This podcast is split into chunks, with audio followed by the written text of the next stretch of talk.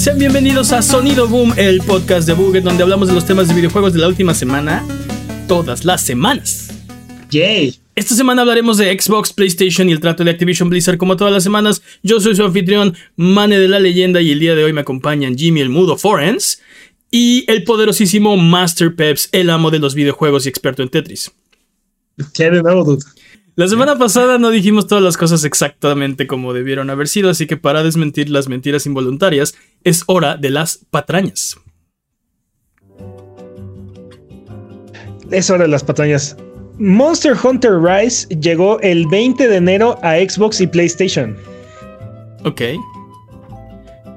Hablamos de Mega Man Battle Network y no estábamos seguros de cuáles tenían múltiples lanzamientos tipo Pokémon. Los primeros dos Battle Network fueron un lanzamiento sencillo. 3, 4, 5 y 6 fueron un lanzamiento doble tipo Pokémon. Además de eso, también dudamos de cuáles tenían funcionalidad de e-reader. Y bueno, 4, 5 y 6 contaban con esta funcionalidad que agregaba personajes, eventos e ítems dependiendo del juego. Ok. Sí, sí, las patch cards, ¿no? Famosas que hablamos la semana pasada. Ok, que nunca llegaron aparte, entonces... Pues, no, nunca. La, semana pasada era de... ¿Y funcionan con e-reader? Pues, nunca tuve una, no sé.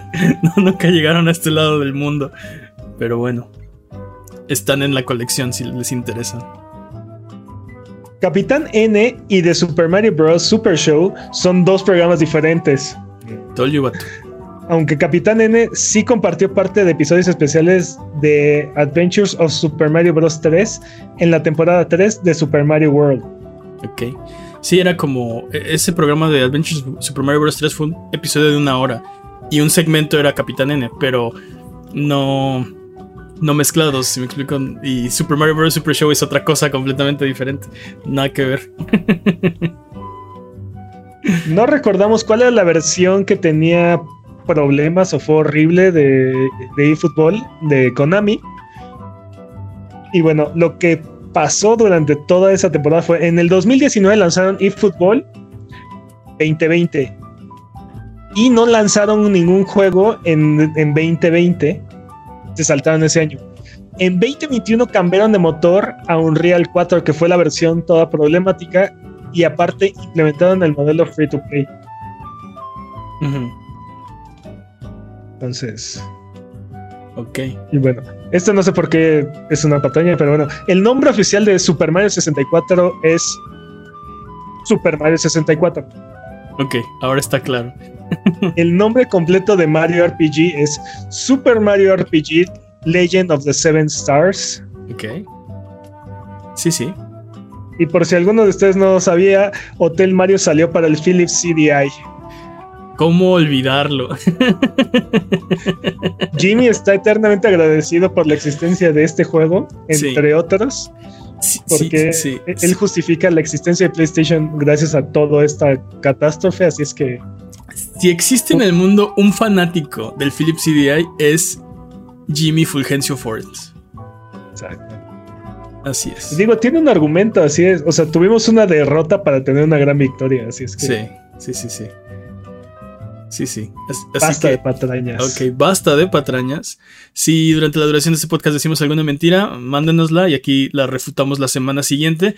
Nos pueden encontrar en, si todavía usan correo, contact.buget.com o más fácil, redes sociales, videos de YouTube, streams de Twitch, eh, en TikTok, en discord.io diagonal a Buget. Eh, vamos a empezar con eh, el tema de la semana porque seguimos hablando de Activision Blizzard King como todas las semanas. En esta ocasión, en este episodio, en este episodio, Microsoft sigue firmando acuerdos de 10 años, ahora con, con la plataforma de streaming Ubitus súper conocidísima, bueno, famosísima. No de, este lado del, mundo, pero. Renombrada. Creo que hicieron algunos ports. Bueno, no ports, no, no puedo decir ports porque no. Eh, algunos, este. Pusieron algunos juegos en Switch, más, bien con su tecnología de. Prestaron la infraestructura, ¿no? Para eh, sí, entonces ahora, o sea, siguen con este tema de la accesibilidad, ¿no? De decir, todo mundo va a tener Call of Duty. Nuestro compromiso es que todo mundo eh, se se, lleve un Call of Duty. y así es como ponemos Call of Duty en Switch. Ajá, ajá, ajá. Te, digo, eso de, eso de paridad y se va a saber hasta después, ¿no? Porque... Letras chiquitas. Letras, chiquitas. Y lo dijimos aquí, no la semana pasada, pero creo que hace dos semanas o tres semanas, eh, que es, bueno, se nos hacía difícil que corriera en Switch, pero que se podía streamear este juego, como por ejemplo los eh, Resident Evil de Capcom, ¿no? Este, lo hacen. Entonces, pues creo que sí es posible que, que estén pensando, vamos a poner Call of Duty en Switch porque lo podemos streamear directamente de nuestros propios servidores y ya tenemos toda la infraestructura, ¿no? Ya está todo todo listo. Es casi casi nada más agregarle ahí a este. Ah, pero eso cuenta como poner Call of Duty en Switch. O sea, bueno, va a correr. Realmente cuenta, bueno. O sea, Resident Evil 7 corre en Switch. ¿Cuenta? O sea, no corre en el Switch, pero el Switch lo, lo puedes jugar en Switch, lo despliega la pantalla del Switch y lo puedes disfrutar. Siempre y cuando tengas un acceso a internet, ¿no? Pero ese va a ser el punto, ¿no? paridad. Este, entonces se puede jugar offline, ¿no? Igual que los demás. Sí, mientras estés conectado a internet. Exacto, mientras estés conectado a internet, sí, puedes jugarlo offline online, ¿no? O sea, ¡ah! sí. ahí están las letras. Así te digo, eso, como dije la semana pasada, ¿qué significa para Microsoft paridad? No lo vamos a saber ahorita. Lo vamos a saber hasta que se termine el trato, se, se, hagan con Activision Blizzard. Y entonces sí, van a salir las, letras pequeñas de, ah, no, lo que a nosotros nos referíamos con paridad son esto y esto y esto y esto que puede o no te puede parecer, este, puede o no puede ser tu definición, ¿no? Pero bueno, eh, la Unión Europea ha decidido posponer su decisión sobre esta compra. Entonces ya no va a salir el 25 de abril. Les dije la semana pasada que el 25 de abril salía la Unión Europea y el 26 la CMA. Ahora la Unión Europea ha decidido posponer esto hasta el 22 de mayo. Nadie quiere ser el primero. Nadie quiere, exacto. Nadie. Nadie quiere decir que sí, porque como nos dijo Daniela, que por cierto, ojalá vuelva, porque me siento, ¿sabes cómo me siento? Como, como John Connor escuchando las cintas de su mamá, de escuchando ese capítulo de qué significa Daniela, qué significa esto, ¿no? ¿Qué va a pasar, no? Tengo nociones de un futuro incompleto, ¿no? Pero bueno, el punto es que eh, nos dijo en, aquel, en aquella ocasión que estas decisiones normalmente es, es, una cascada, ¿no? O sea, uno toma una determinación y los demás siguen casi inmediatamente con la misma, o sea, no, no, normalmente no se contradicen, aunque son independientes, cualquiera puede hacer la que ellos, lo, que ellos quieran. Normalmente es de, sí, a mí me satisface y, y los siguientes, a mí también, a mí también, a mí también. O al contrario, a mí no, a mí tampoco, a mí tampoco, a mí tampoco, ¿no? Entonces. Lo que sí nos dijo Daniel es que todos ellos están en comunicación y están intercambiando notas, ¿no? y están como tratando de estar en sintonía con respecto a todo esto que está sucediendo. Sí, sí, sí. Eh, no sé si esto es preocupante para Microsoft. Creo que el que hayan pospuesto las fechas quiere decir que va. O sea, hay algo ahí que hay que revisar, tal vez. Eh, yo sigo pensando que este trato se va a llevar a cabo, pero eh, Microsoft presentó como las medidas que esperan tomar para calmar las preocupaciones. Probablemente no les gustó todo lo que Microsoft propuso y por eso están decidiendo atrasar la fecha. Creo que si todo estuviera así como, ah, perfecto, Microsoft, nos hubieras dicho desde el inicio, no habría necesidad de, moverla. Digo, creo que nadie va a decir eso con esta compra. Así nadie va a decir, ¡ay, claro! ¿No? Este, sí, sí, sí. Estoy de acuerdo. Pero más Algo, creo, que, creo que sintieron todos que se los este, desmañanaron con la de Cenimax y están tratando de evitar es lo mismo con esta que es 10 veces más grande, ¿no? Entonces. Sí. Sí, sí, sí. Eh, por su parte, eso es en la Unión Europea. En Estados Unidos, la FTC no está satisfecha de plano con lo que le entregó Microsoft, los acusando de que están dando largas a 24 de las requisiciones. ¿no? O sea, como. O sea, dicen que dicen que han mandado 24 requisiciones consecutivas y Microsoft ha rechazado o ha dado largas 24 veces. O sea, imagínate. En cinco semanas. Entre las cosas que están investigando es. hay acusaciones a Microsoft de cambiar sus declaraciones respecto a la compra de Cenimax y cree que podrían hacerlo de nuevo con Activision.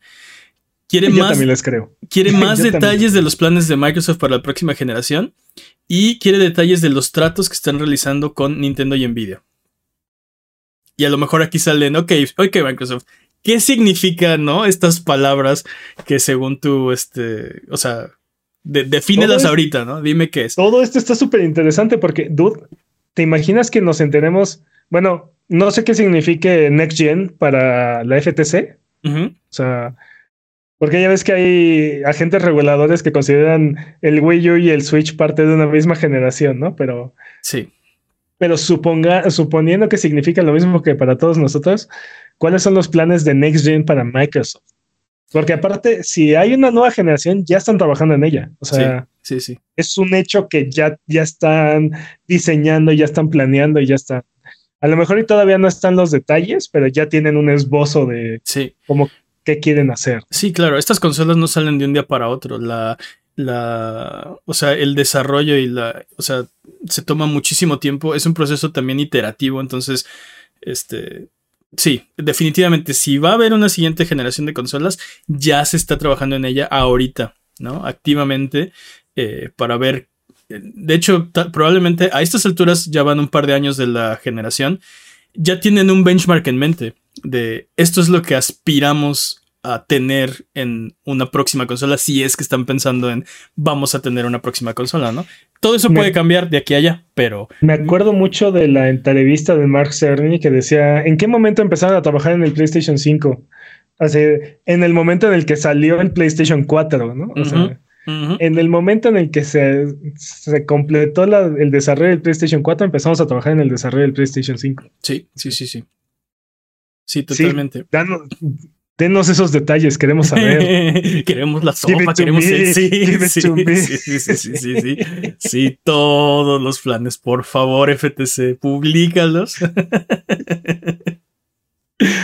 Inyectenlo en mis venas. Estaría muy interesante que seguramente por eso es que se están rehusando, o sea. ah, claro. Sí, pero por otro lado están, bueno, que Sony comparta cómo hace sus tratos y no sé qué, ¿no? O sea, es, este, es, un juego, es un juego político. Eh, hablando, hablando de lo que Microsoft está haciendo, de acuerdo con sus abogados, Sony tiene un acuerdo de exclusividad para un juego de Superman. Dude. ¿Superman? Estamos hablando del, mismo superhéroe. pero, vamos, a, vamos a decir que, que sí, ¿ok? Microsoft tiene la sopa y ya la soltó y PlayStation tiene Superman. ¿Quién está trabajando en esto, O sea, ¿quién? No tengo idea. ¿Quién es, el, ¿Quién es, el, estudio correcto para hacer un juego de Superman? No tengo idea. Digo, cualquiera de PlayStation se lo puedes dar. Guerrilla, dáselo a Guerrilla y ya. No, o sea, no importa, este, al, estudio que me digas de PlayStation, dáselo al estudio, al estudio Japan. Este. Sí. Bueno, ya no existe ese estudio, pero sí. Ya sé. a, Sobi, ¿no? Que lo hagan los de los de este Astrobot, ¿no? ¿Cómo sería un juego de Superman para PlayStation exclusivo para PlayStation 5 aparte? El problema es que nadie ha podido o sea, abrir esa nuez, ¿no? Nadie ha descubierto cómo hacer un, buen juego de Superman. Creo que todavía tenemos la herida muy marcada de lo que fue Superman para el 64. Sí. No nos cansamos de hablar de ese juego. O sea, es el equivalente a E.T. de la generación del 64. Sí. Tal vez, tal vez, sí. Es que de verdad que es un pedazo de basura esa... ese juego. Pero es que ha habido muchos juegos de Superman. No muchos, no, no hay muchísimos juegos de Superman. Pero no tengo uno bueno, o sea, no tengo un buen recuerdo de un juego de Superman en mente. Mencionamos la semana pasada, em, Superman 64, ¿no? No, el de no, exacto, el, el, que sí se llama Superman 64. No, tampoco es un gran juego, dude. O sea, Es que el, el, enorme problema que tiene Superman es que no hay nada que puedas jugar que no se sienta chip, ¿no? O sea, si te matan, así de Superman no se, o sea, rompe el rompe la fantasía de poder, ¿no? Este, nada puede matar a Superman, nada puede debilitar a Superman, ¿no? Entonces, este, si te matan como Superman o te debilitan como Superman, es, se siente super chip. Si Superman no es suficientemente rápido o fuerte para hacer lo que sea que esté intentando hacer, se siente chip, ¿no? Igual rompe la fantasía de poder, ¿no? Entonces, por ese lado, imposible. Sí. Y luego, métele mecánicas de jugabilidad, porque aparte, o sea, es, es un personaje que está roto, imposiblemente roto, y aparte no puedes irle introduciendo poderes o habilidades como lo puedes hacer con... Bueno, la única forma de hacer eso se me ocurre, o sea, la única forma en la que yo veo un juego de Superman es un, es un origin story donde Clark Kent no tiene poderes y los va descubriendo. O sea, básicamente Smallville. Básicamente Smallville. Pero, pero podrían hacer este juego donde eh, está en el presente peleando contra alguien muy poderoso, Darkseid, ¿no? Con todos sus poderes. Y mientras está peleando, está recordando como cómo consiguió los poderes. Digamos que el, juego principal sería Smallville y los jefes serían Superman. Cómo, debería ser un juego de Superman? A ver, ¿cómo? Azura's Wrath. O sea, esos niveles de conflicto y de, y de poder y de... Y entonces sí te la compro, ¿no? O sea, cuando una nave espacial le pega la cara a Superman, ok, no lo, no lo va a matar, pero ok, sí te creo que que le dolió, ¿no? O sea que. pero, pero Azura's Wrath es un, es un juego. O sea. No es un. No o sea, no vas a poder hacer un open world o, un juego. Es un, va a ser un juego muy lineal. Probablemente con muchos quick time events. Porque, o sea. Tienes razón, los poderes de Superman están loquísimos. Pero digo, pero digo, Azura's Wrath es, es un juego del 2008, 2009, una cosa así. O sea. Patrañas. patrañas. O sea, no, X, no es importante el año en el que salió, sino es un juego de hace dos generaciones, este, que está como muy, muy encarrilado, ¿no? Pero no necesariamente tiene que ser así. A lo que me refiero es, los stakes tienen que ser de ese nivel. Sí. ¿no? O sea, tiene que ser algo en donde Batman se vea como un pobre diablo, o sea, con todo respeto a Batman, ¿no? Y ha encontrado la manera de, ayudar e influir en la situación pero tiene que ser algo en lo que solamente Superman pueda, pueda hacer la diferencia. Exacto, necesitas un conflicto que es el problema con los videojuegos, ¿no? Y por qué, por ejemplo, eh, juegos como The Witcher tienen tan buenos sidequests y porque normalmente los videojuegos hacen esta cosa de, hola aventurero, por favor limpia mi sótano de ratas, ¿no? Cualquiera puede limpiar tu sótano de ratas. Yo soy un, o sea, yo soy un semidios de los aventureros, ¿no?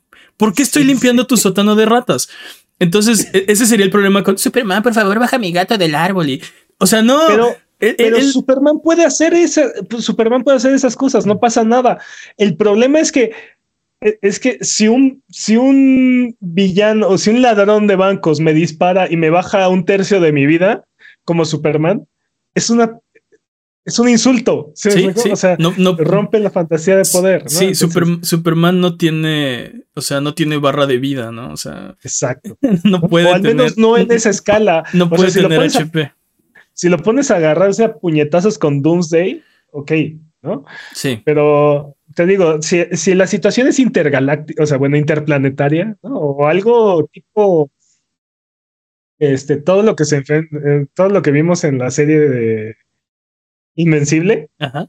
¿no? O sea, como hay diferentes escalas, ¿no? Y no, no, necesariamente son lineales, ¿no? De repente es algo imposible para invencible y, y, de repente es algo que no le genera nada de dificultad, ¿no? Y así no hay, puntos medios, ¿no? Porque en realidad nada es difícil, o sea, nada es un poquito difícil, o es muy difícil o, imposible, o, no es nada, ¿no? O sea, y, y ese es el problema de Superman, justo lo que dices, ¿no? O sea, el nivel, el nivel del conflicto que necesita Superman para realmente representar un reto para él o una situación complicada está fuera de, o sea, de cualquier lógica. Tienes que irte con semidioses, dioses, este, imperios intergalácticos, cosas así.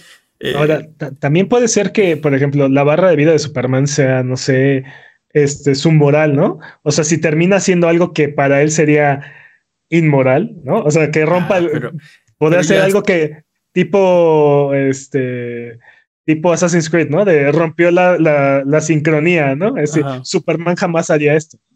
Superman jamás partiría en dos a un ladrón de bancos, ¿no? Por ejemplo. Mandaría un buen ejemplo, pero no, no lo haría. Exacto. pero te digo, ese es el problema. Nadie ha podido desatar ese nudo, ¿no? Todo el mundo está tratando de llegar por ángulos. Eh, porque también el problema es algo que le puede a Superman es, por ejemplo, eh, la, humanidad, ¿no? Y, ni siquiera me refiero a toda la humanidad, un humano, ¿no? Y, hay más importantes que otros, Luisa Lane, ¿no?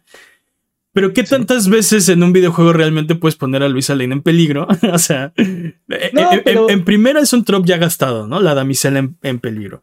Este, eh, y, te digo, estoy seguro que, o sea, cualquier otro superhéroe puede encargarse de ese tipo de cosas. Superman está para otro tipo de conflictos loquísimos. Pero, pero también no hay misiones demasiado pequeñas para Superman. O sea, para Superman, eh, cualquier persona en apuros es importante, ¿no? Eh, y es algo que los cómics no se cansan de, de, de, remarcar, ¿no? La humanidad de Superman es tan grande y tan vasta que no hay problema demasiado pequeño como para que él lo, atienda, ¿no? También el este problema es que sus poderes son muy inconsistentes. O sea, si estamos hablando de Superman en su máximo poder, estás hablando de una persona que puede ir de la Tierra al final del universo y de regreso en segundos. En teoría podría atender todos los crímenes de la humanidad al mismo tiempo. O sea, bueno, este, prácticamente al mismo tiempo. Se mueve a esa velocidad. Estás hablando de, de, o sea, órdenes de magnitud superiores a la velocidad de la luz. A esa velocidad se mueve Superman. Entonces, entonces también es como, ok, ¿qué, ¿qué, nivel de poder es Superman? De repente hay cómics donde le cuesta trabajo cargar un, cargar un, este, un barco y en otros mueve planetas, ¿no? Entonces, sí. Entonces... Pero es, ahí también puedes verlo como Superman siempre está a la altura de la situación. O sea, es como qué tan fuerte es en realidad un humano, ¿no? Este, a un humano le puede costar trabajo este, cargar una tele o cargar un camión, ¿no? Este, y son cosas que un humano puede hacer, ¿no? Pero depende de su nivel de entrenamiento, depende de la intensidad o del estrés de la situación, la importancia de lograrlo, ¿no? podría ser como, entre comillas, la, motivación, ¿no? ¿Qué tan motivado está Superman para, cargar este edificio? Todo eso, o tal vez Microsoft quiso decir Spider-Man y se equivocaron, ¿no? me encantaría, me encantaría, pero creo que sí mi dinero está en que, en que se equivocaron. Pero en caso de que no lo hayan hecho, ¿a qué estudio le darías tú ¿a qué estudio le darías tú un juego de Superman? ¿Se lo darías a alguien como Insomniac para que hagan un juego un mundo abierto tipo Spider-Man? ¿O se lo darías más a alguien tipo Naughty Dog o Santa Mónica para que hagan algo más lineal, más enfocado a la historia, más este, más personal? Así, si yo fuera Juan Imagínate que eres, este, que eres este. Jim Ryan. Ah, no, eres este. Shu. ¿Eres Shu? es Shuhei Yoshida, y te dice Jim Ryan, necesitamos hacer un juego de Superman. Ok. ¿A quién se lo das? Renuncio. Definitivamente, yo creo que un juego de Superman debería ser más lineal, porque tienes razón. La única forma de hacerlo sería Asura's Wrath. Pero necesitamos Asura's Wrath de esta década, ¿no? Necesitamos una evolución de ese de ese tipo de, storytelling. Y viendo lo que hizo Santa Mónica, por ejemplo, con God of War, o lo que hace Call of Duty, Call of Duty, ahorita hablamos de Call of Duty, eh, Naughty Dog con este, con Uncharted o con eh, The Last of Us, creo que una historia sería mucho más efectiva si tuvieras una buena historia con la cual soportar como sea que quieras llevar el gameplay, ¿no? Sería mucho más efectiva una historia. Y aparte, por ejemplo, también algo de. algo, algo que. Los villanos, algunos de los villanos de Superman son los villanos más inteligentes del universo de DC, ¿no? Como Brainiac o como Lex Luthor. Entonces, entonces, este. necesita, bueno, creo que una historia de Superman necesita un gran plan.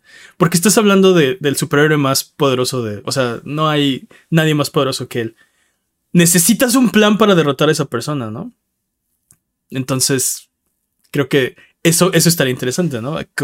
¿Qué villano va a sacar un plan maestro del que ni Superman puede escapar? O sea, esta persona que se puede meter al sol a recargar sus baterías, puede mover planetas, puede recorrer el universo en segundos. Bueno, ida y vuelta, ¿no? A ver.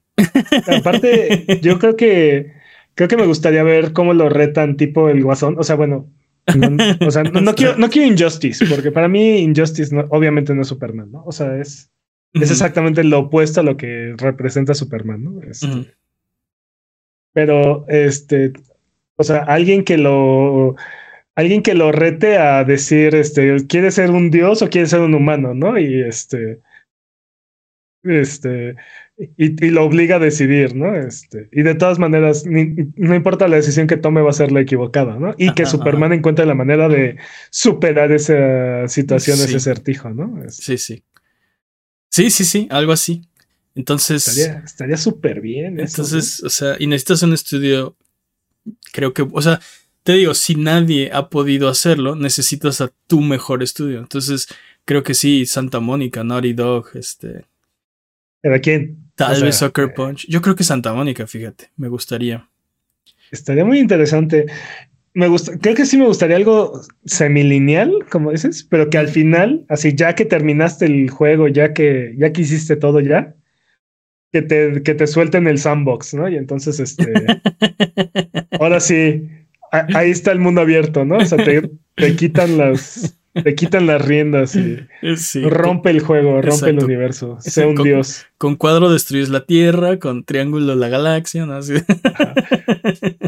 Con círculo, eh, este, giras alrededor de la Tierra para regresar el tiempo y ya no pasó nada. Exacto. Básicamente el juego es no te muevas o destruyes todo, ¿no?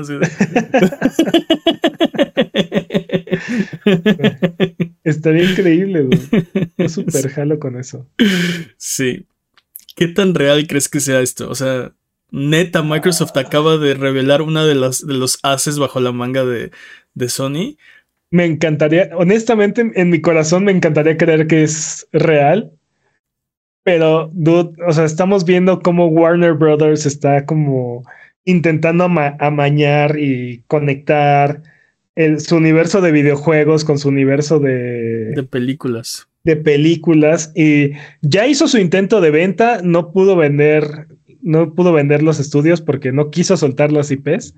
Dudo mucho que haya decidido darle al estudio que está haciendo juegos de Marvel. Este, sí. la licencia para hacer un juego de Superman. Yo creo que si hubiéramos visto un juego exclusivo, probablemente hubiera sido para Xbox o o se le hubiera dado a un estudio de Xbox. No, y aparte tienes razón, o sea, tienen su propio brazo de videojuegos, o sea, tienen sus propios estudios. ¿Por qué no lo estarían desarrollando en casa? O sea, si esa fuera la tirada. Y, como dices, acaban de anunciar que todo este universo conectado y bla, bla, bla. Pues no sé, se me hace raro. Eh, además, hacerlo exclusivo de una consola, ¿no? Cuando pudiste hacerlo multiplataforma y llegar a mucha más gente. Está raro esto. Hay, hay la única razón por la que Spider-Man es un juego exclusivo es porque Sony en parte es dueño de los derechos de Spider-Man. O sea. Pero de los dueños de las películas, ¿no? O sea, los videojuegos no tienen nada que ver. Pero es parte de la negociación que le permitió torcerle el brazo a Disney, ¿no? O sea, ok, vamos a meter Spider-Man al MCU y vamos a compartir regalías, pero a cambio me vas a dejar hacer un juego exclusivo de Spider-Man para mis consolas, ¿no? O sea, fue parte, yo estoy casi seguro que eso fue parte de la negociación. Es posible. Sí, lo, único que veo que, que, le interesaría a DC de hacer un juego de Superman exclusivo para PlayStation es tratar de llevar a, a Superman al nivel justo que tiene Spider-Man, ¿no? De está en todos lados, todo el mundo lo conoce, es un juego exitoso, eh, no sé, como ponerlos a esa altura, porque han estado tratando de, de, de, seguir o bueno, de alcanzar lo que está haciendo Marvel con su toda su este, expansión multimedia y no han sido tan exitosos. Pero no sé, o sea, digo, definitivamente se da el caso donde otros estudios hacen juegos con sus licencias. Ah, acabamos de hablar hace poco de Suicide Squad, ¿no? Este, Kill the Justice League. Este, eh, hablamos de... No, pero ese sí está hecho en casa, ¿no? Es Rocksteady. Sí, ese es de Rocksteady. De hecho, pero, es pero, han, prestado, sí, ese, es mal ejemplo, pero han prestado su licencia, estoy segurísimo. Sus mm. licencias para hacer juegos. Eh, últimamente, últimamente. Tal vez tiene razón y últimamente no lo han hecho. ¿eh? Y yo estoy. No, o sea, no tengo, no tengo. Completamente de no tengo algo fresco, al menos no en los últimos 10 años. Este... Pero entonces eso soportaría menos la idea de, ok, Superman exclusivo para PlayStation, aunque sea desarrollado por ellos mismos, ¿no? Como que no, no sé. No, no, Te digo, la única razón por la que Spider-Man es exclusivo es porque Sony de alguna manera es dueño de los derechos de, de Spider-Man, ¿no? Entonces, o sea, por eso es que tienen esa, esa licencia. Pero creo que ningún otro estudio se animaría, ningún otro dueño de IPs se animaría a hacer algo exclusivo con una IP tan grande. Sí, sí, sí, sí. Superman, ¿no? Es el mayor superhéroe de DC. Es, el dios de DC. Es el dios de DC. Eh, digo, hablando de juegos exclusivos de PlayStation, PlayStation dice que no puede protegerse de la compra de Call of Duty. Básicamente lo que argumentan es que no pueden competir contra un Call of Duty que sea exclusivo de Xbox y que además sea propiedad de Microsoft, ni en horas de gameplay jugadas, ni en ganancias, ni en presupuesto. Citaron, por ejemplo, a Destiny, que ahora son dueños de Bungie, y cómo tiene solo una fracción de, digo, e-, estos documentos son publicados, pero tienen información que está eh, escondida, ¿no? Hay cosas que no quieren que se sepa al público y entonces las, las, este, las tapan. Entonces, eh, lo que dice, sabemos que es una fracción de horas porque hay un número, pero está, está bloqueado, y de dinero que la gente gasta en Call of Duty. Entonces, diciendo Bungie no, bueno, Destiny, que es un, un juego que todo el mundo considera un, éxito y que está exitoso. Exacto. Eh, es una fracción apenas de Call of Duty. Además, el reporte dice eh, que Activision se gasta 300 millones de dólares en cada lanzamiento anual de Call of Duty. 300. Es que, ¿cómo pones en proporción esa cantidad de dinero? O sea, ah, pues PlayStation lo hizo. Básicamente fue, fue, lo que hicieron, porque dijeron, ni, ninguno de nuestros juegos este, se acerca a esa cifra, ¿no? Eh, God of War tiene un presupuesto en los cientos de millones, pero probablemente no es una cantidad muy alta porque justo la justificación es que incluso God of War, para el que estuvieron poniéndole dinero año tras año en las, en las decenas de millones, no llega a ese nivel de, presupuesto. Básicamente dicen que de sus últimos eh, nueve juegos, el, el promedio que han tenido que invertir está en las decenas de millones. Y cada Call of Duty son 300 millones solo por, por ese juego. Entonces dice, no puedo competir con eso, ¿no? No tengo ese dinero. Mira, yo me acuerdo que Gran Turismo 5 fue uno de los juegos de PlayStation que estuvo en Development Hell por muchísimos años. Estuvo en el infierno del desarrollo muchos, muchos años. Y cuando salió, los reportes decían que su costo estimado había llegado a los 65 millones de dólares y era así un número exorbitante y brutal, ridículo, después de casi una década de estar desarrollando Gran Turismo 5. Sí. Call of Duty cada año 300 millones. O sea, Gran Turismo, Polyphony Digital se tardaría cinco décadas en gastarse esos 300 millones, ¿no? Básicamente. Básicamente. Sí, sí. 50 años en, en un juego. En un juego. Eh, cada año. Sí. O sea, y, lo justifica perfectamente porque cada año es el juego más vendido de, todos los años. O sea, Call of Duty vende lo que no vende, lo que vende prácticamente toda la industria. O sea, solamente solamente Gran Turismo 5 ha podido generarle una raya a esa, a esa, a ese monstruo, ¿no? Entonces, nadie más está en esa categoría. Digo, por eso le meten ese dinero, ¿no? Porque genera esas ganancias. Entonces, este, por eso tiene ese presupuesto. Pero sí es bastante interesante como eh, el descubrir este, este, este tipo de datos de la industria, ¿no? Eh, digo, la semana pasada hablamos de cómo PlayStation probablemente estaba exagerando, ¿no? Este, la semana pasada fue este. Pues no sé, eh, hablamos de eso en el episodio pasado, vayan a checar. Que sí parecía así como PlayStation de, de veras, o sea, este, ya te estás inventando los datos, ¿no? Eh, pero en esta ocasión me parece que podrían tener razón, o sea, no, no creo que esté descabellado. 300 millones es un número ridículo, pero es el juego número uno vendido año con año, ¿no? Y genera miles de millones cada año en ganancia. Pues, es básicamente lo que justificaría la compra, o sea. sí. Por eso Microsoft dice, no me, no me conviene quitar Call of Duty de otras plataformas, ¿no? Porque genera estos números. Pero por otro lado, eh, si lo hicieras, o sea, bueno, lo que dice PlayStation es si lo hicieran exclusivo, este, no habría forma de, de competir contra eso. Y lo hemos dicho, ¿no? Nadie puede hacer otro Call of Duty. Eh, eh, Microsoft está ofreciendo contratos de exclusividad por 10 años. 10 años no son suficientes para hacer otro Call of Duty. Pregúntale a EA.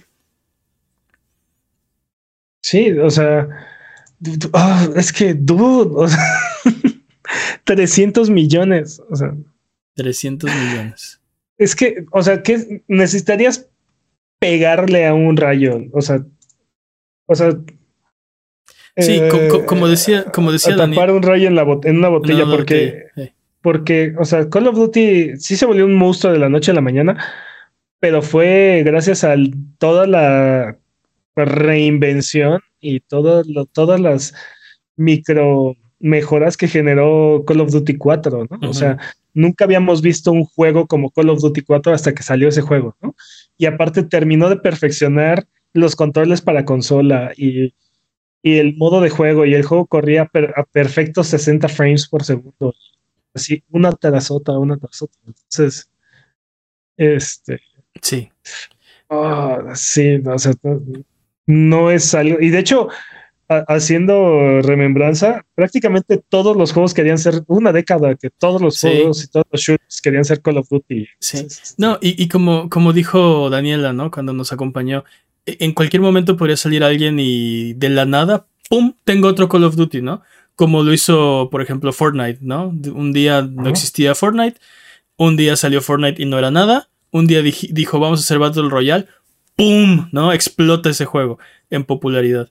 Mm. Podría pasar, ¿no? En esos 10 años, pero eh, sí, no hay, una, no hay una garantía de que eso pueda volver a pasar o va a volver a pasar. Estadísticamente hablando, debería, en los próximos 10 años deberíamos de volver a tener otro, otro, un, o sea, un juego que igual sea igual de gigantesco, ¿no? Pero, o sea, en cuestión de probabilidad, ¿no? Pero en qué género eh, y, es, y le va a pegar a Call of Duty o no le va a pegar a Call of Duty, ¿no? Exacto. Sí, porque la, audiencia, por ejemplo, hablando de Fortnite, no es la misma que de Call of Duty, ¿no? Entonces, la gente que jugaba Call of Duty no es que se fueron y se cambiaron a Fortnite, pero los que no jugaban Call of Duty, este, sí les llamó la atención Fortnite, ¿no? Digo, obviamente hay de todo, algunos sí se cambiaron, pero Call of Duty ahí sigue a pesar de que Fortnite existe, ¿no?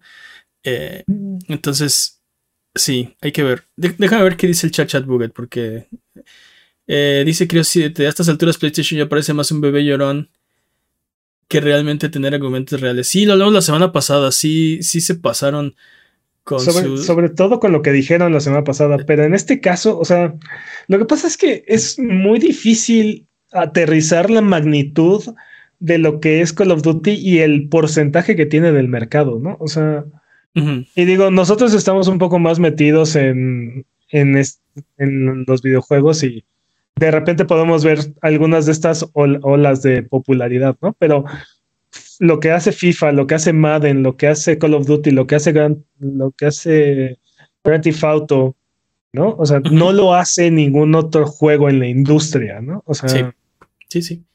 o sea, son, es- van en su propia categoría. Es más, tienen un porcentaje tan grande que del mercado que, o sea, son significativos, ¿no? O sea, entonces Sí, sí. Es muy impresionante. Y, Sí. y, y- y el hecho de que Microsoft esté adquiriendo una de estas, este, uno de estos monstruos, no es nada insignificante. Y ahí es donde creo que PlayStation ha hecho un gran trabajo en darle visibilidad. Porque lo que pasó con Zenimax fue que Nadie se dio cuenta. nadie se dio cuenta, ¿no? O sea, nadie le dio la importancia a lo que estaba sucediendo Sí.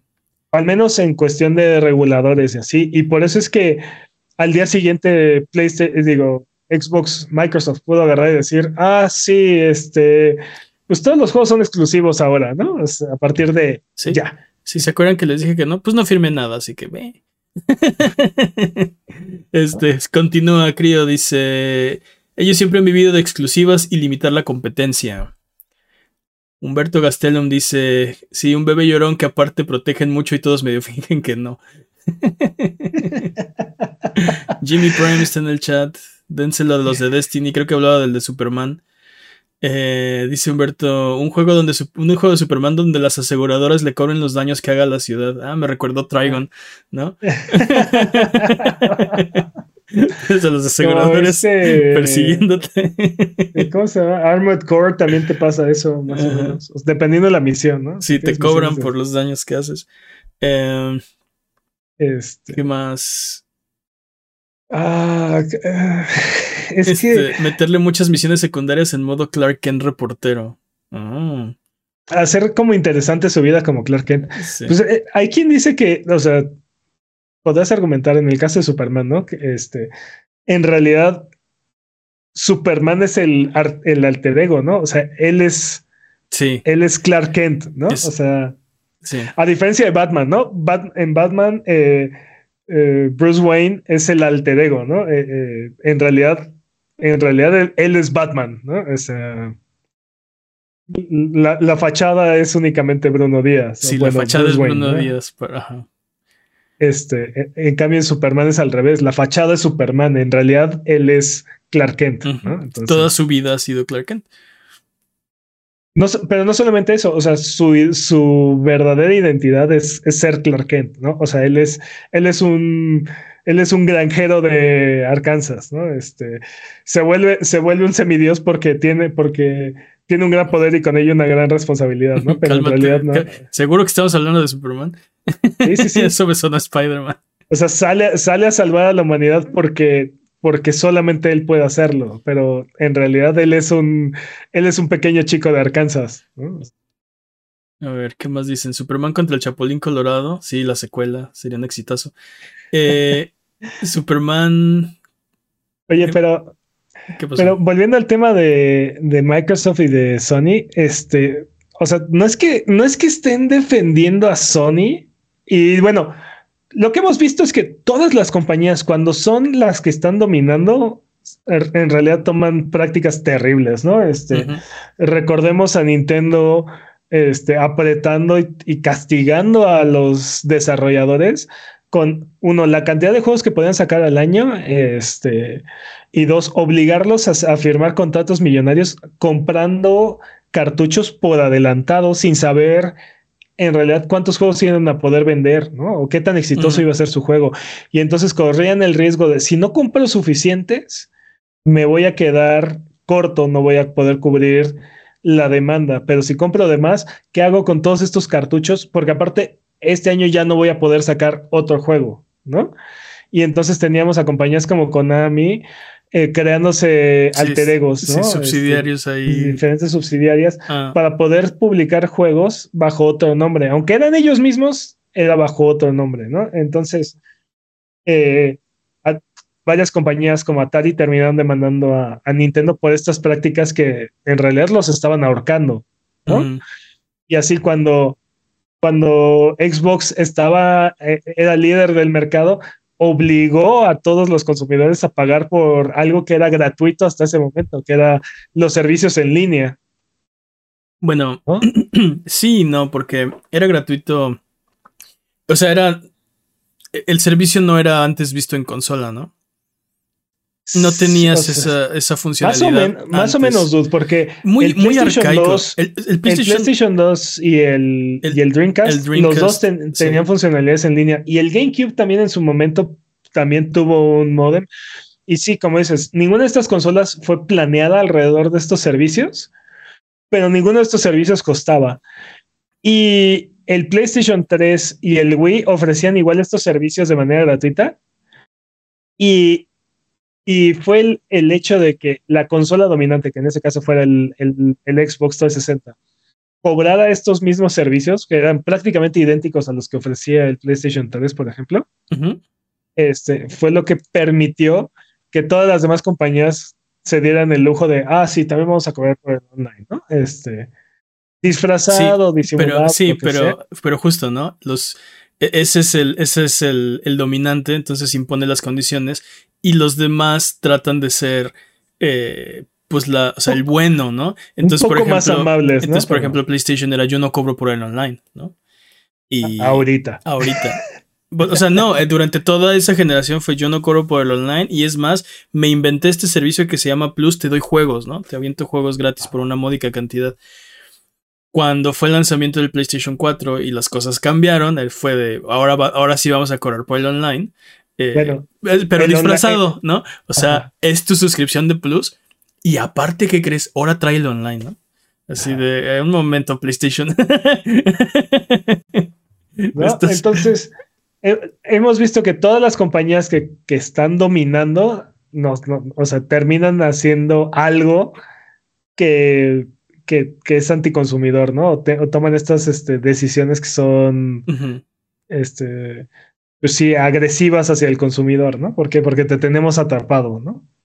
Sí. Entonces, realmente nadie es, nadie es tu amigo en esta, en esta industria, pero también no podemos comparar el tamaño de Microsoft contra el de el, el, de, Sony. o el de Nintendo, ¿no? O sea, realmente Microsoft es un mega gigante que se está haciendo cada vez más grande y es por eso es que por eso es que los reguladores tienen miedo. No es que estén protegiendo a PlayStation o que estén protegiendo a Sony, sino que en realidad están tratando de que no se les salga del corral este mega monstruo que ahorita en esta industria está perdiendo, pero en, en todas sus demás industrias es o el único o el dominante.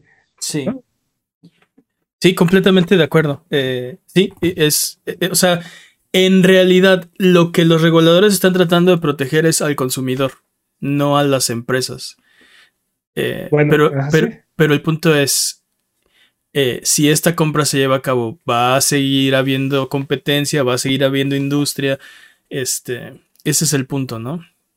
Y, y o sea, o sea, creo que en vez de estar, o sea, deberíamos estar, eh, no sé, tratando de entender los argumentos del regulador, porque creo que hay una razón por la que los están haciendo y al final de cuentas la idea es beneficiar al usuario.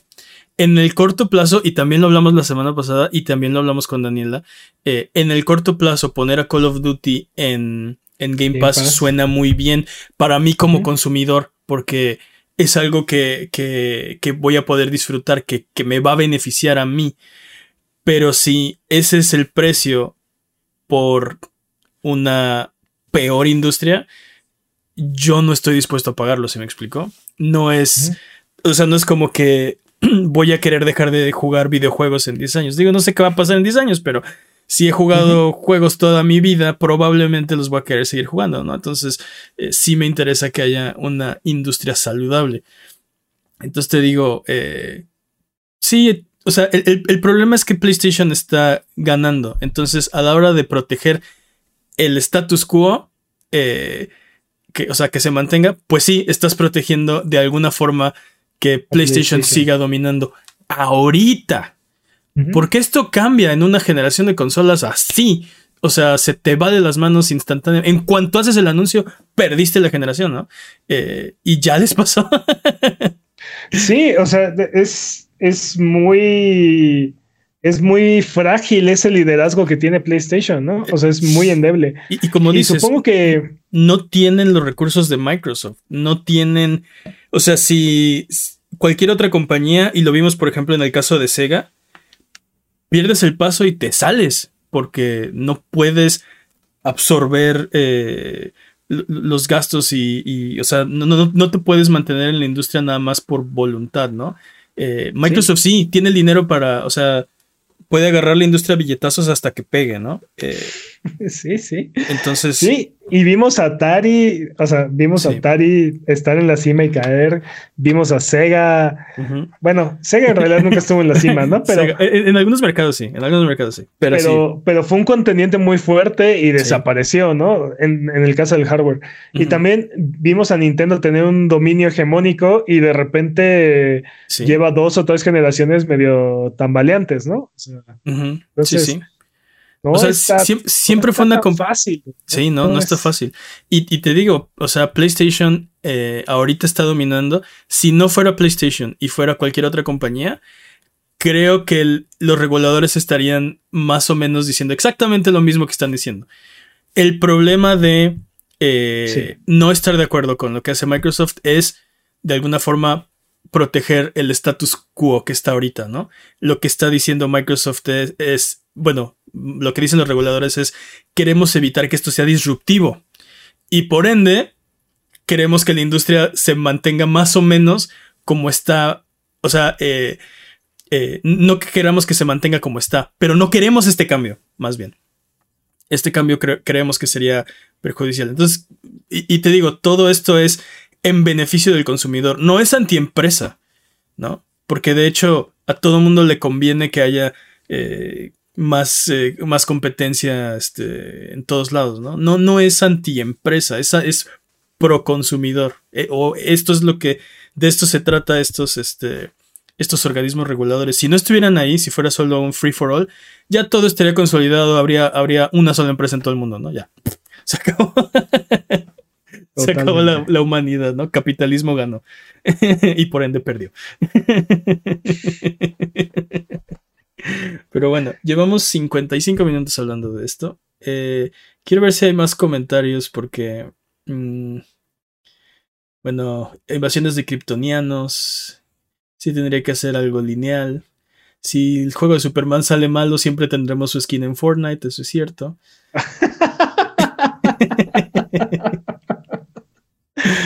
Eh, y bueno, vámonos con lo que sigue porque si tienes alguna pregunta de lo que sea, recuerda que estamos en redes sociales como Buget, estamos en discord.io diagonal a Buget donde puedes hablar con nosotros entre episodio y episodio. Sonido Boom es tu podcast, no nuestro, nosotros somos, solo somos tus eh, payasos que vienen a entretenerte. Vámonos con el speedrun de noticias. El speedrun de noticias es la sección donde hablamos de las noticias que son importantes, pero no son tan importantes como para dedicarle su propia sección. La categoría es podcast, por ciento, el corredor de este año es Master Peps, eh, democráticamente elegido. ¿Estás listo, Master Peps? Listo. Speedrun de noticias en 3, 2, 1, tiempo. Un claro ejemplo de que todo está bien y que no panda el cúnico y que todo está funcionando como debería. Meta va a despedir otros 10.000 empleados Además de los 11.000 que despidió en noviembre. No, hombre, viento en popa. Qué bárbaro. ya me, parece que es como el 20% de su fuerza laboral en total. es, terrible. Pero sí deben estar funcionando súper bien las cosas. Le acaban de bajar el precio al MetaQuest. Despidieron 10.000 empleados hace no muchos meses.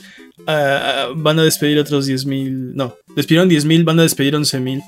No, al revés. Despidieron 11 en noviembre y ahorita van a despedir 10. Mm, ok. Este, sí, de, uy, qué bárbaro. negocios. Imprimiendo billetes. bien, así es. ¿Qué más? Counter-Strike rompe otro récord de usuarios simultáneos, ahora con 1.4 millones. Wow. 1.4 millones. Impresionante. Y bueno, eh, eh, más datos minados parecen confirmar que eh, Valve está trabajando en una secuela de Counter-Strike Go. Siguen esos rumores. Siguen, siguen, siguen. Counter Strike 2, papá. ¿Tú crees, que, Counter Strike 2. ¿Tú crees que sea cierto? Pues a mí lo que me sorprende es que sigan apareciendo diferentes este, fuentes de que esto puede pasar. Yo no me imagino cómo podría existir o cómo funcionaría una secuela de Counter Strike. O sea, Aparte, o sea, estamos hablando de rompen récord de usuarios. Este, nunca ha sido más popular este juego. ¿Por qué Yo- alguien estaría haciendo la secuela ahorita? porque lleva como 15 años, No no, importa, no, pero- patañas, como 20 años. Pero funciona. Pero yo creo que, o sea, lleva, lle- debe llegar un momento en el que algo nuevo, o sea, Ah, definitivamente, pero este es el O momento. sea, ah, no lo sé, dude. o sea, ¿cuándo es el momento? Aparte, a- aparte, no creo que se deban de canibalizar, o sea, Counter Strike Go debe seguir existiendo como está, o sea, bueno, no, se va a a lo mejor en algún momento cambia, cambian y crean un nuevo Counter Strike, una nueva versión de Counter Strike Go, como pasó de Counter Strike 1.6 a, a Go, ¿no? o sea, una versión mejor balanceada, mejor, un engine que funcione mejor, bla, bla, bla, lo que sea. Pero, este, que tenga lo- los mismos requisitos, este, de, computación de computación y así, ¿no? Pues Se- no sé, dude, no. se van a canibalizar porque justo a la gente que, que está jugando los 1.4 millones simultáneos que están jugando Counter-Strike probablemente les interesa el 2. Entonces no van a traer nuevos usuarios, van a... O sea, la- algunos de sus usuarios van a intentar este nuevo juego. Entonces... sí, no, no lo dudo, o sea, sí, pero también creo que seguramente también están pensando en todos esos usuarios que están un poco abandonados que jugaban, por ejemplo, Rainbow Six Siege, ¿no? Este, que es como como lo que yo pensaría que sería una secuela de, de Counter Strike, ¿no? Este, no es exactamente Counter Strike, pero yo, yo siento que si, si hubiéramos tenido una secuela de Counter Strike, hubiera sido Siege, ¿no? O sea. Cómo funciona Siege así. Entonces, ahora imagínate la versión de Valve de eso, de cómo sería Siege 2, ¿no? Sí, Es sí, sí. hecho por Valve. Pues, pues no sé, digo, si hay una compañía que puede lograrlo, definitivamente es Valve. Pero te digo, siento que es como cuando Among Us anunció Among Us 2 y luego se volvió un éxito. Y fue de, ok, no, espera, cancela Among Us 2, ¿no? No es el momento. Hay que... Pero, o sea, eh, entiendo, entiendo lo que dices, pero creo que este es el caso completamente opuesto, ¿no? O sea, ¿Tú crees? es- sí, o sea, estás hablando de Counter Strike, o sea, tiene 20 años este juego ahí. Es más popular que nunca. Acaba de romper otro récord. También. También. Pero bueno, Ah, no va- lo sé. vamos a ver si esto se materializa. Pero, a ver, debe, debe, debe ser un plan maestro si esto es cierto. Debe haber algo ahí. ¿Sabes qué ha de ser, dude? Es el, es el beta de su engine para Half-Life 3. Uh. o a lo mejor es Counter-Strike Go, pero ahora con más microtransacciones o algo así. Ah, lo que siempre soñé, dude. Lo que siempre quise. Sí. Está submonetizado, déjame lo arreglo, ¿no? Y bueno, hablando de Valve, el Steam Deck cumple un año y para celebrar tendrá 10% de descuento a partir del 23 de marzo, únicamente en las regiones donde oficialmente se está vendiendo el Steam Deck. o sea, en Liverpool. No, pero Eh. ese es el- ese es- esa es la otra cosa. Ya pueden comprar en, en- ¿cómo decirlo? Vendedores, este, En algunas tiendas. en- sí, pero lo que quería decir era como tiendas de, de, de renombre. Ya en algunas tiendas de renombre ya pueden encontrar este Steam Decks. No, No están tan baratos, Sí no están están bastante. tan al precio, Sí están caritos. pero creo que sí pueden encontrar, por ejemplo, el de 64 gigabytes en 10.500 pesos, ¿no? O sea, buscándole por ahí, pasando ahí una ofertilla o algo.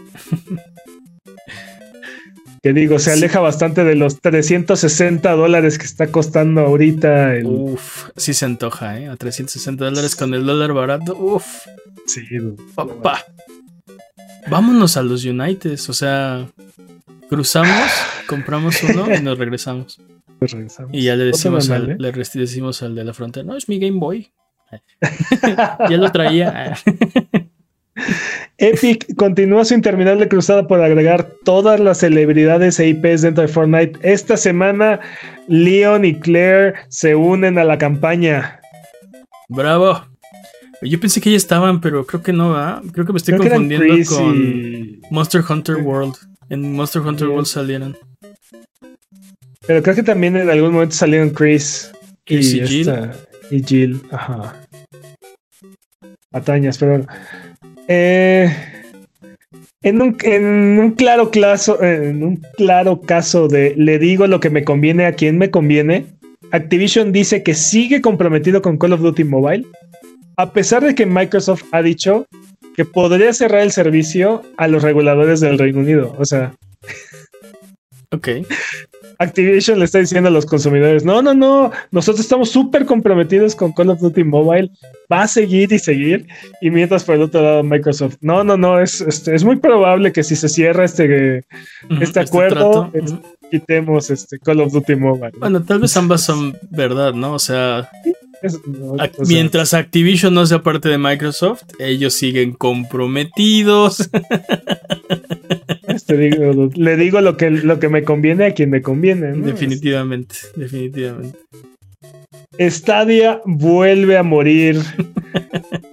el, el, servicio de streaming para otras compañías, pongan, para que otras compañías pongan sus juegos en la nube, también ha sido descontinuado por Google, lo que ha sido el último y final clavo en el, en el ataúd de este triste, triste servicio. Ni, ni, muerto se puede dejar de avergonzar a sí mismo. ¿Qué te pasa esta de.? Ni muerto puede dejar de morir. Ni muerto puede dejar de morir. What is dead may never die. A menos que sea Stadia, entonces.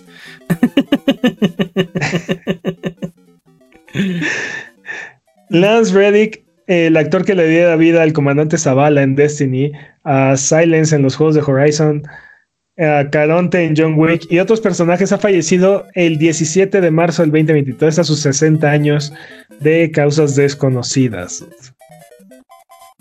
Chale, descanse en paz. Sí. disfruté mucho su personaje en Horizon.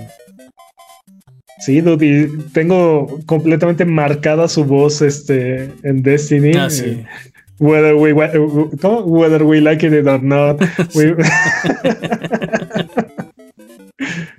Ah, descanse en paz. Eh, un nuevo spin-off de, Persona 5 ha sido anunciado, ha, sido anunciado, pero antes de que se emocionen y comiencen a tratar de preordenar como no deberían. Estoy viendo a ti, man, ¿eh?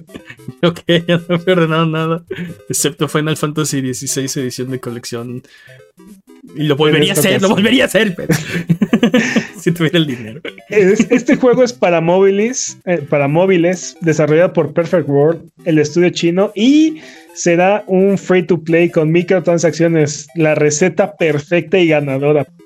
Uf. No sabemos si llegará a Occidente por ahora. Eh, en este momento será solamente lanzado en China.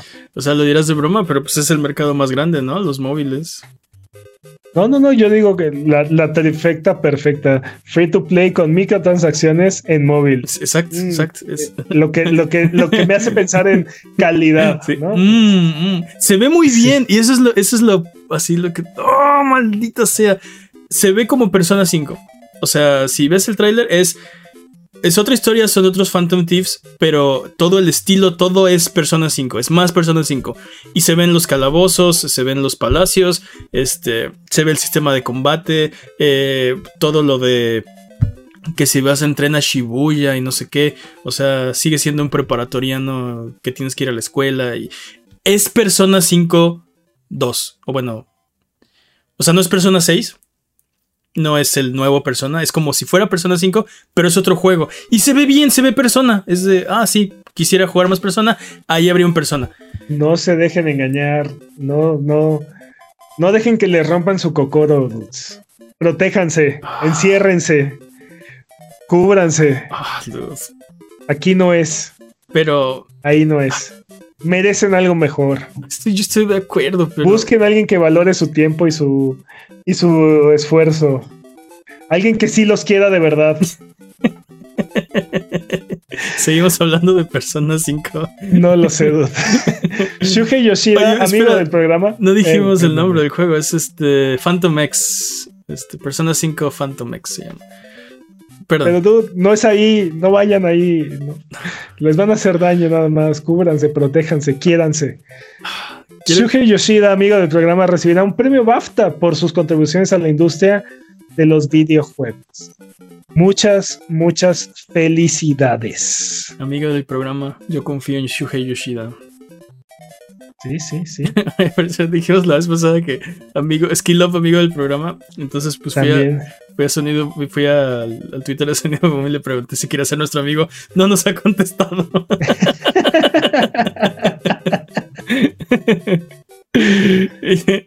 Ya, por favor, ándale. Sí somos amigos, tú lo sabes. Algún día, algún día. Tiempo. ¡Tiempo! El problema era Jimmy. ¿Sabes por qué puede ser que no haya contestado? dude? A lo mejor y le ofendió la pregunta. Ah, claro. Ya sabía que él ya entendía que éramos amigos. Era obvio. y Y yo lo Sí. puse en duda. Oh, así es. ok. Voy a, voy a volver a escribir. Oh, tienes razón. Vámonos con lo que sigue. Eh, porque es hora de frotar la lámpara maravillosa y subirnos a las alfombras voladoras para irnos a la tierra de los descuentos. Arbano, ¿qué nos tiene esta semana? Esta semana en sus servicios de suscripción, Nino Kuni 2 eh, Revenant Kingdom llega el 21 de marzo. El mismo día llega a PlayStation Plus Chia, Chía. de Chia, Chia. ¿Está chía? En Netflix, Point, Point P, Point P ya está disponible. Y en Nintendo Switch Online acaba de llegar Kirby's Dream Land 2. Ya está disponible también. este. en cuestión de ofertas para PlayStation, Forspoken está en 47 dólares. Sonic Frontiers está en 40 dólares. Ok. En Xbox, DuckTales Remaster está en 49 pesos. Ok. Dungeons and, Dragon, Dungeons and Dragons Chronicles of Mistara está en 40 pesos. Uh, ese juego es un clasicaxo. En Switch, Crisis Core Final Fantasy VII Re- Re- Reunion. Dios. está en 800 pesos. Power Wash Simulator está en 415 pesos. Ok. En PC, las rebajas de primavera ya están disponibles en Steam, así es que pásenle a lo barrido a echarse un ojo. Eh, por ejemplo, pueden encontrar juegos como Like a Dragon en, tre- en 203 pesos. Uf, precioso. The Witcher 3 Wild Hunt en 105 pesos. Dude, esos son como 25 centavos por hora de juego. Eso sí es una ridiculez. Es un- Y así como esas, hay carretadas y carretadas de, de ofertas. Si ninguno de estos precios les parece, Warhammer 40k Gladius Relics of War está gratis en la Epic Game Store. Ok. ¿Ya es todo? Ya es todo. Arbano del turbante bien parado y la gema bien pulida. Si tuviéramos que comprar uno de estos videojuegos, ¿cuál es su recomendación? Dude, yo les recomiendo que se avienten un clavado en las rebajas de primavera de Steam. Porque están brutales, así. Sí. la cantidad de juegos que están en oferta. Hay juegos que tienen nada más 10% de descuento, pero hay juegos que tienen hasta 80% de descuento. Seguramente hay algo que les interesa o está en su backlog, eh, está en su Sí. backlog ahí. No, sí, definitivamente. este, nada más vayan con cuidado. O sea, lleven nada más o sea, lo que van a gastar contado. Porque No, no. no, sí. Nada más cuidado porque si acercan su billetera puede que ese es el problema. sus saldos terminen en cero. Exacto, Pero- ese es el problema. Ahí se va a ir la quincena, el aguinaldo y te vas hasta endeudar. Por ejemplo, otro juego que también está en oferta, no tengo el precio aquí disponible, pero sé que está en oferta, Panzer Paladin, juegazo Uf. también, también está en oferta. Así, ahí para aventar para arriba, así es que échense Sí. un échense un clavadito nada más para ver. O para salivar nada más, ¿no? y ya después se van a jugar su backlog. Va a ver el aparador, ¿no? Exacto. Exacto, no se hagan, nada más quieren comprarlos para tenerlos en el backlog, ni los van a jugar. Pero está bien. Sí. Cierran Steam, abren, abren Epic y juegan alguno de esos juegos que. Está bien. Vámonos entonces de regreso. Porque Sonido Boom se transmite todos los viernes en la noche en twitch.tv diagonal y todos los lunes aparece en tu plataforma de podcast de confianza y el video aparece en youtube.com diagonal arroba sonido guion bajo boom. Se lo repito, youtube.com diagonal arroba sonido guion bajo boom para que los chequen. Eh, es hora de dejar de hablar de las noticias de videojuegos porque mejor vamos a hablar de videojuegos. Peps, ¿de qué vamos a hablar en Rubal Kid esta semana? Esta semana me estabas preguntando de qué iba el Capitán Zavala. Comandante Sol. Sí, eh, ha- hablamos en el, Capitán, en, comandante, en ¿qué- el ¿Qué speedrun. rango tiene?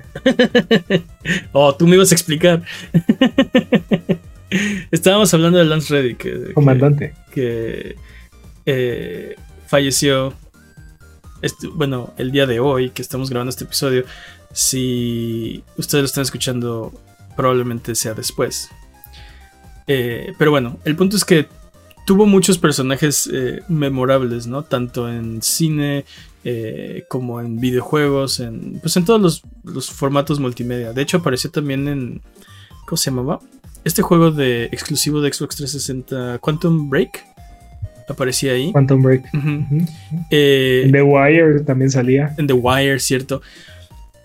Pero el punto es que estamos hablando de todo esto y yo nunca me metí a Destiny, nunca lo, lo intenté porque el marketing era muy bueno y de hecho un cumpleaños le regalé Destiny a Peps y, y dije, ah, sí, lo voy a jugar y total que nunca lo hice. Entonces no conozco muy bien quién es el comandante Zavala.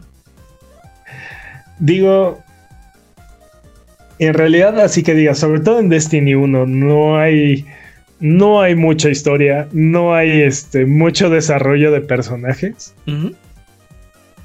pero eh, en Destiny hay tres personajes que es- cada uno representa eh, cada, cada arquetipo de, de, de guardián. Y el comandante Zavala es el arquetipo de, de- de los titanes. del- Entonces es como el líder, el estratega militar, ¿no? Del líder de la, de la resistencia de, Ok. de, de Destiny. Pero lo interesante de, de Lance Reddick es que tiene un, un tono de voz y una forma de hablar que es es súper memorable y como que se te queda se te queda grabado en la, en la cabeza. dude. Este, es Mm. este es como inconfundible su, su voz y su forma de hablar, ¿no? Entonces, este, de hecho hay un meme de, de Destiny 1 porque una de las misiones que no, era- no eran tan vastas las que habían en, Destiny 1, sobre todo en el, en el vainilla, Ujú. Empezaba con una, na- una narración que hacía Lance Reddick, bueno, el, el personaje Zavala, ¿no? Que se volvió un meme y por, por ahí podías encontrar este, seguramente en, en- en varios lugares de YouTube y diferentes foros de este, el internet post, ¿no? Donde está la Sí. narración que hace, que hace este personaje antes de empezar la misión, porque era una de esas cosas que escuchabas una y otra y otra y otra, sobre todo si estabas farmeando este si estabas farmeando, si estabas este, haciendo tu, tu ciclo de. Ya no me acuerdo cómo se llamaban estas misiones. Fire. ¿Cómo eran? Ah, batallas. Tiene muchos años que no juego de esto. Pero bueno. Este. eh, No te hagas, hasta hace poquito jugaste una de las expansiones, no tiene tanto. Digo, bueno, tú sabes mejor lo que acabo yo. de reinstalar, pero. Ah, hace muchos años no juego Destiny, solo lo acabo de reinstalar. Así jugarlo.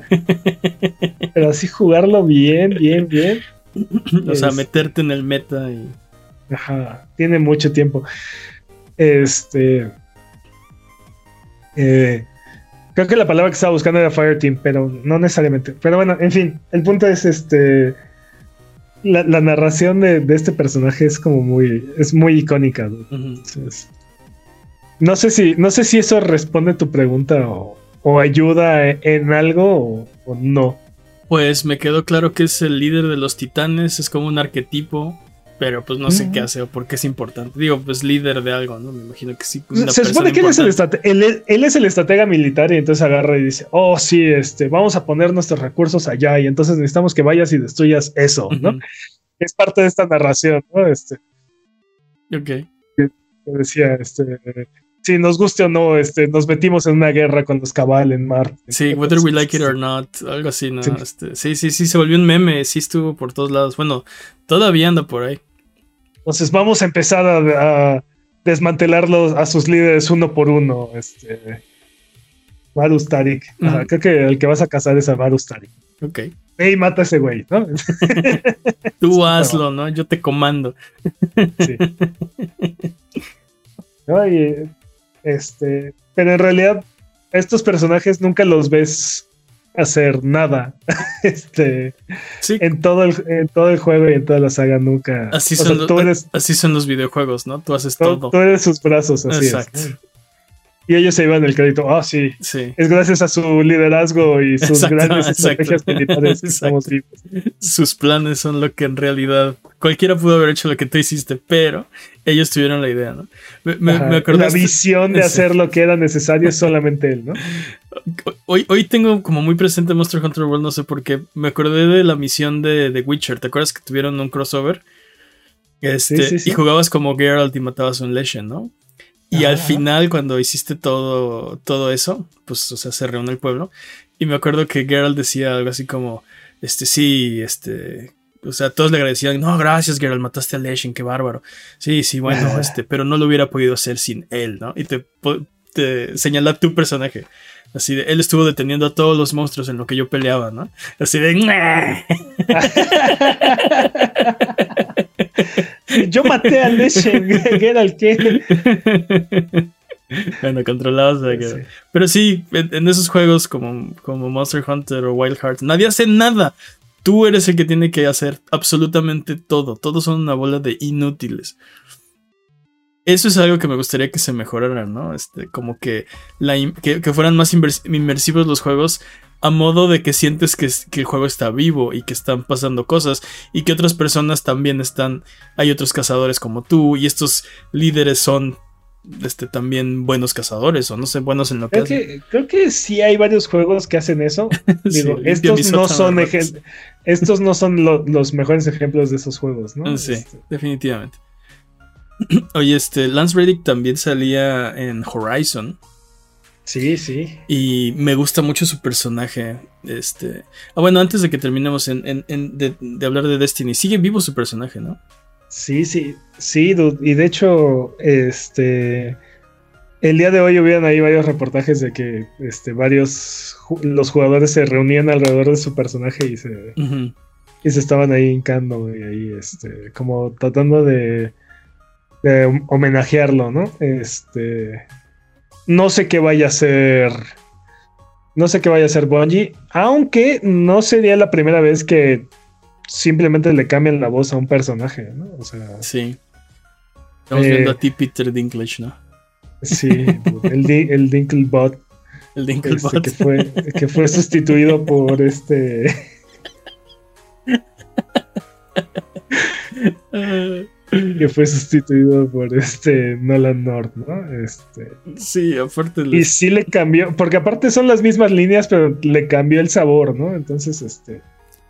Sí, aparte Nolan North es una leyenda del, del voice acting, o sea, si querías hacer como más evidente las diferencias, no pudiste conseguir mejor actor. Pero bueno. Sí. Este, te digo que también apareció en Horizon y su personaje me gusta mucho, es este, muy misterioso y muy este. Es lo, es lo que te digo, este, este Lance Reddick tenía una presencia con su voz, o sea, era muy impresionante. Y aparte, eh, la mayoría de los actores, de los personajes que lo vi actuar, eh, sus, sus, personajes eran como muy serios, ¿no? Muy. Sí, sí. Muy, muy ecuánime, sí, como. Sí. Y con esta voz tan poderosa, o sea, como que. Sí. digo, tiene como mucha presencia. Y él tenía una entonación muy particular, este. No, no sé cómo explicarlo. Si han escuchado hablar, si lo han escuchado hablar, tal vez saben a lo que me refiero, pero como que termina sus Whether frases. we like it or not, we, stumble to. Exacto. Stumble to in a war in Mars with the Cabal. Ajá. No puedo, no puedo, no hay forma, no hay, no hay forma. Pero sí, no sé, este, son, son noticias definitivamente tristes, este, eh, y, y, pues no sé, creo que Yep. teníamos, eh, o sea, le, le- le- le teníamos ya un cariño a algunos de sus personajes que no sé si hubieran sido tan eh, populares si alguien más los hubiera, los hubiera hecho, ¿no? Definitivamente tendrían un sabor diferente. Entonces, eh, no sé. Sí, sí está gacho. Bueno, yo pienso. No, totalmente, totalmente. Este. Sí, creo que va a dejar un gran vacío. eh, por lo menos en la comunidad de Destiny. Y aparte, ahí sí no sé qué vaya a hacer Bungie. Este, no, no creo que quieran matar al personaje. Acaba de salir Lightfall, ¿no? Entonces, no. ¿Sí? ¿Lightfall? Sí. Sí. Entonces, a lo mejor en la próxima expansión hacen algo como lo que pasó con Kate Six. ¿no? Este, algo donde Zavala tenga que hacer un sacrificio así gigantesco. O sea, sí, sea, sí, pero, pero me, me choca, me choca eso que acabas de ¿por decir. qué? Esos, esos, O sac- sea- esos sacrificios gigantes. O sea, el, el problema es que la, la- la vida y la muerte no son así, ¿no? O sea, no, no es que a menos que hagas un gran sacrificio heroico, eres inmortal e inmune, ¿no? Y creo que, por ejemplo, Bueno. eso fue algo que a mucha gente le molestó de The Last of Us Parte 2. No voy a ir a los detalles, pero creo que esperaban, eh, pues sí, que fuera más, más videojugueril, o sea, una historia más, eh, pues Eh, fantástica, no sé. Y entiendo tu punto, pero también. Pero, por ejemplo, la muerte de Kate Six no fue. No fue heroica. O sea, fue algo que le dolió a los personajes, pero. es- digo, a los jugadores, pero. Pero no fue algo. el, el- el punto es, no fue algo más grande, no fue algo más grande que, que la vida, ¿no? O sea, no fue, no fue algo magnánimo. Pero en el caso de Destiny, donde no puedes morir, de hecho, o sea, la historia es que, o sea, la historia empieza con que, este, tu, tu guard- no, no tu guardián, tu, ¿cómo se llama tu robot? Es- Dinklebot. Sí, tu Dinklebot llega y te revive, así de la nada. Porque dice, ah, sí, el, el- el viajero te eligió, ¿no? Este, ahora eres un guardián, ¿no? Y entonces mientras estés bajo la luz de...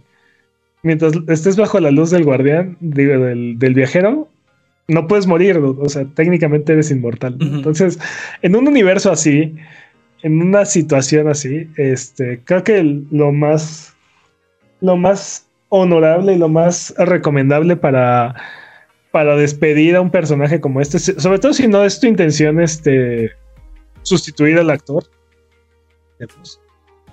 es darle un final heroico, ¿no? O sea, y, y, podrás- y podrían ponerle un memorial.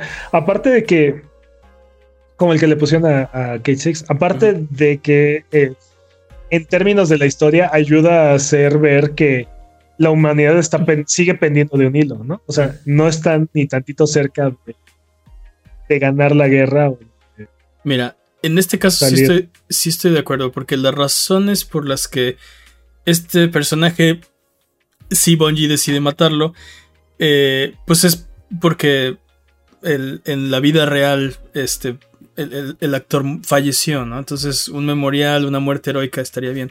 Mi problema con ese tipo de, de, de muertes es que para mí la muerte solo es, ¿no? O sea, no hay una razón, no hay un motivo y no tiene por qué haberlo. O sea, no tienes por qué a fuerzas tener este sacrificio, este... ¿Sí, sí me explico? Sí, sí, Ujú. a, a mí me... me, como que me saca de, del mundo de los videojuegos cuando pasan esas cosas, ¿no? Digo, es que Eh, eh, ya, digo, no, no, no, que no se deba hacer, pero es que se tiene que hacer con mucho cuidado porque no, todos tus personajes no pueden tener su sacrificio heroico y su momento de, o sea, este... eh, entiendo, entiendo, este, pero como dices, ¿no? Eh, hay personajes que son más primarios a la historia que otros y... ¿Y cómo, cómo le rindes homenaje a alguien que le ha prestado la voz a, a un personaje por toda una década, ¿no? Por ejemplo, en el caso de Zavala, es uno de los personajes que he estado desde el principio. Y te digo, es uno de los personajes que te está narrando la historia. Prácticamente un tercio de la historia o más te lo está narrando este, este Zavala, ¿no? Entonces, sí. eh, es, es un poco. Es un poco difícil que no sea. Y aparte, alguien que tiene, te digo, una entonación y un, un- un- una forma de hablar que es tan particular, que es tan memorable. O sea, que le da, le da identidad a, al personaje. O sea, básicamente podés decir que el actor era el personaje, ¿no? Entonces, Sí. Sí, sí, definitivamente.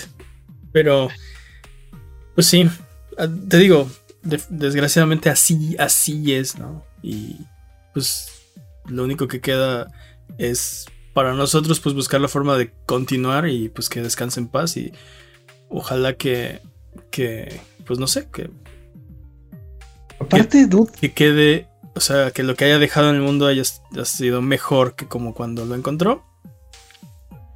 Estaba súper en forma, dude. Tenía 60 años. O sea, no. Sí, realmente no estaba así, o sea, viejo. O sea, era un, un hombre grande. Estaba más, estaba más en forma que tú y yo juntos. Está más en forma que yo, definitivamente. Sí. Este.